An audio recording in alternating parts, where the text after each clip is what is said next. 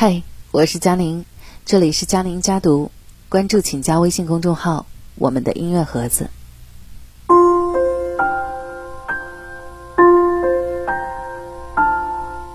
今天想和大家分享一篇文章，这篇文章来自作者罗侯。文章的题目是《李子柒爆红引争议》，我十四岁辍学，年赚几千万怎么了？最近在热搜榜上频频见到一个名字，李子柒，连央视都夸他。央视新闻是这样评价他的：没有一个字夸中国好，但他讲好了中国文化。讲好了中国故事，很多人都想问，李子柒是谁呀？他为什么那么火呢？李子柒，那么说吧，他是一个能在稻田里插秧、竹林里挖笋、荷塘里采莲、森林里纵马扬鞭的美食全视频博主。他的微博有两千多万粉丝，比他粉丝多的是马云、雷军这种级别的大佬。B 站粉丝两百二十万，抖音粉丝两千二百四十九万，发在公众号上的文章偏偏十万加。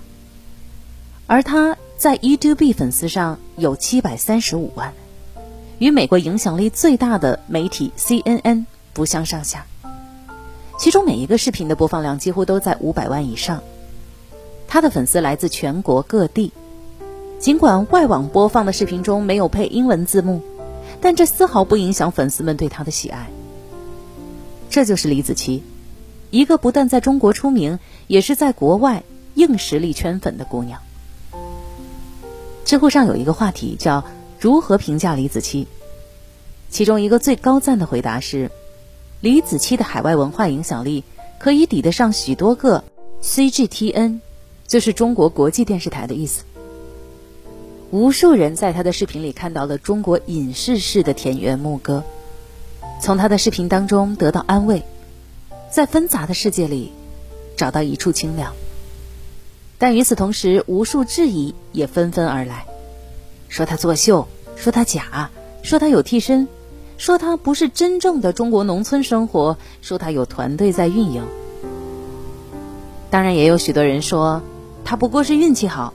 赶上了这个大家吃肉吃腻了，就想吃几口小青菜的时代，发几个装模作样的视频，却抵得上别人几十年的努力。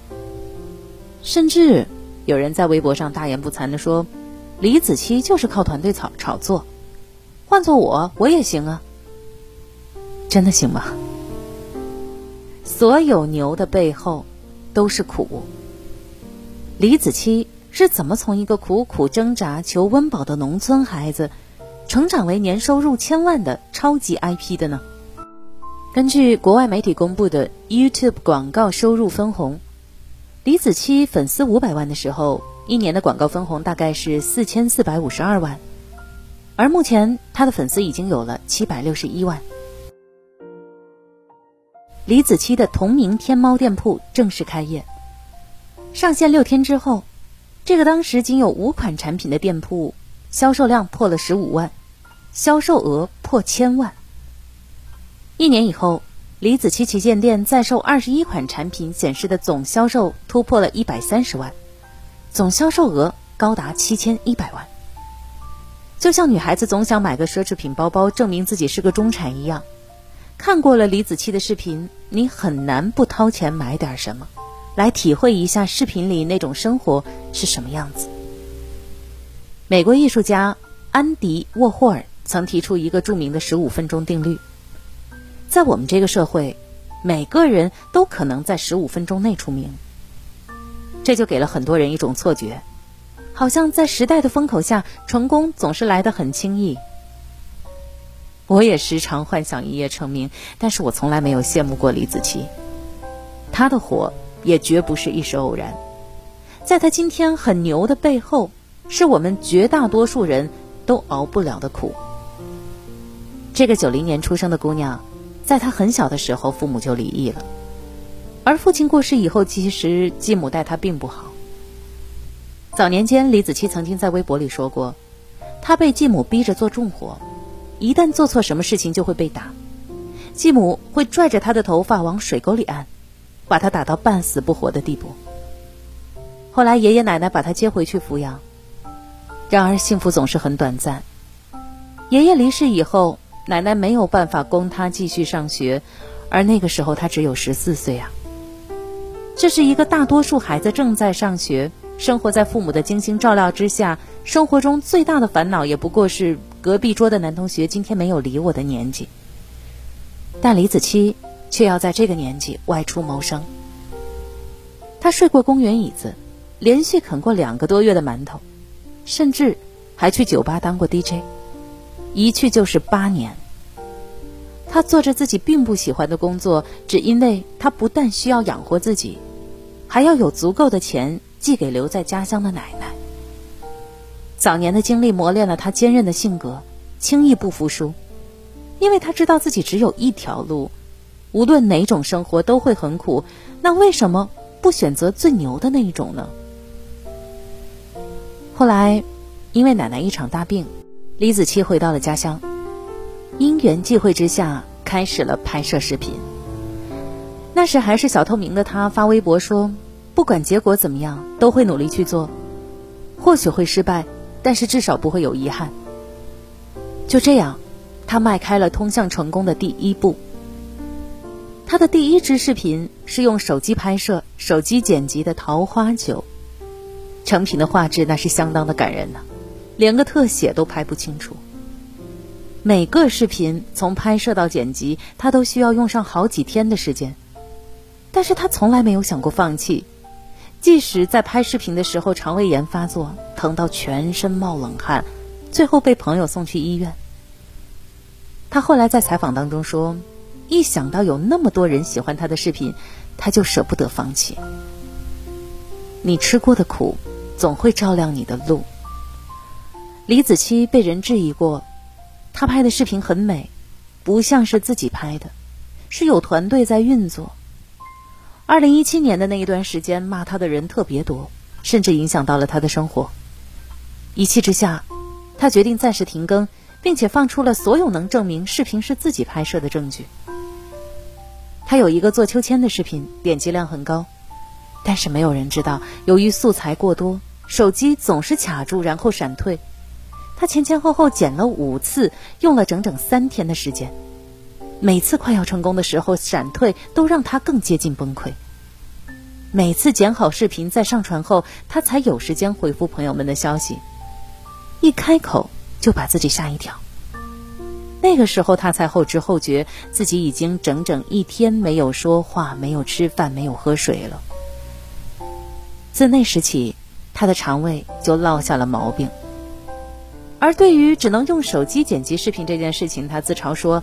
像我这样没有读过多少书的人，不会用电脑剪辑也是很无奈的。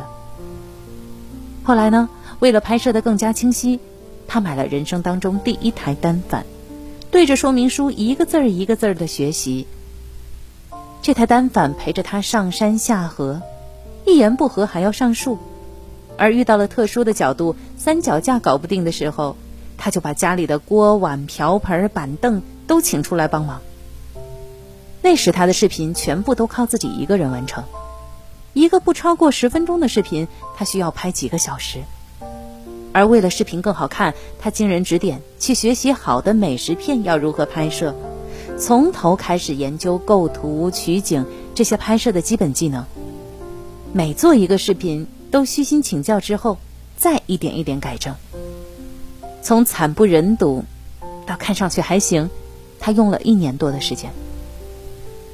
四川的夏天能够把人热哭，那时李子柒拍的露天摘采的镜头，人都显得异常的狼狈。就算出门的前几分钟才洗了头、整理了妆容，但是整个人暴露在太阳之下，还没有等他调整好三脚架和镜头的位置，整个头发就被汗水打湿了。因此，经常被网友喷：“你几天没洗头了？能不能洗完头再拍？头发那么油，好恶心啊！”但他没有办法呀，自己扛架子、调角度，还要实际操作，两三秒钟的特写可能要拍上两三个小时的素材。因为拍摄的时候自己是不知道问题的，只能看了回放，找出问题，然后再重新来一次。那个令他大火的兰州拉面视频，拍摄的过程一样的艰辛。他并不会拉面，经过朋友的介绍，找到了一位来自甘肃的拉面师傅，软磨硬泡之下求人家教他。好不容易师傅答应了，苦难还在更后面。每天有空就要揉面练习，拉面拉到第二天胳膊都抬不起来。等到终于学会了，发现拍摄更难，因为手里全是面粉，每拍一个镜头都需要擦干净一根手指去碰相机，以免进灰。他一共拍了二百多个镜头，整整拍了三天，每天只吃一顿饭。拍废的面粉有二十多斤，做成大馕吃了半个多月。有一次冬天拍雪景的时候，他一个人背着相机、三脚架、斗篷去爬海拔两千多米的雪山顶，手冻得没知觉了，就往衣服里捂着，缓过来了接着拍。那几十秒的雪景，是他在雪山上冻了七八个小时换回来的。回到家后，他在高烧两天未退的情况下，把视频发了出去。这一年里，光是来回按相机拍摄键所走的路，就差不多有两百六十公里。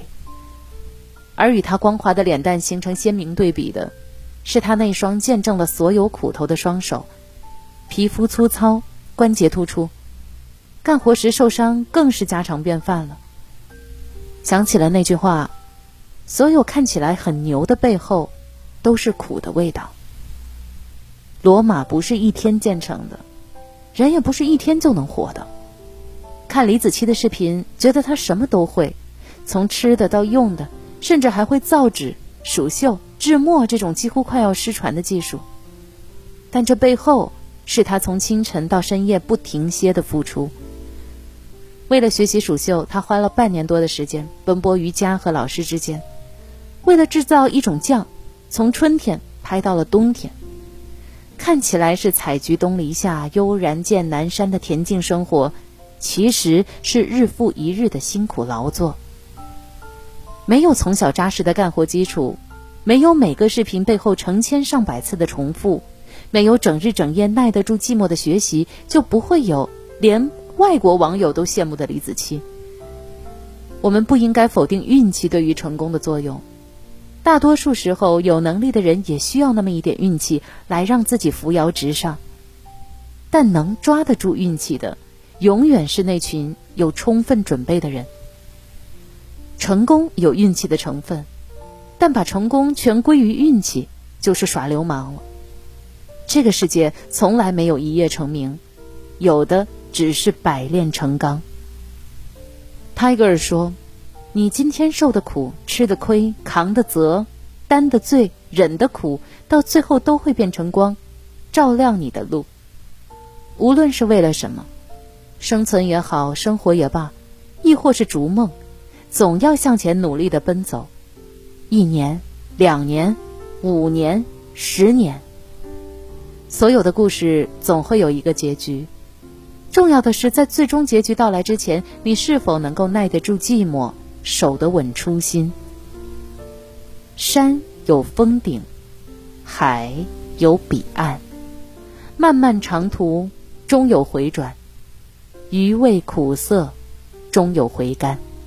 年收入过亿的李佳琦在爆火之前默默无闻了十几年，岳云鹏在成为小岳岳之前被人欺辱，只能打杂，贾玲儿。在成为全国人民的开心果之前，在剧组被导演指着鼻子骂像猪一样。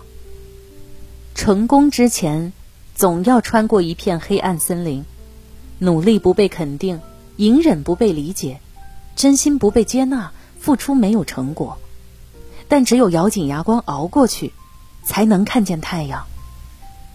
竹子熬了四年，仅仅长了三厘米。但从第五年开始，以每天三十厘米的速度疯长，六周就长到了十五厘米。荷花开了二十九天，只能开到池塘的一半，但是在第三十天的时候，就会一夜间开满池塘。请记住，所有熬过去的时光，将会是成就你的养分。这就是今天的文章分享，我是佳宁，晚安。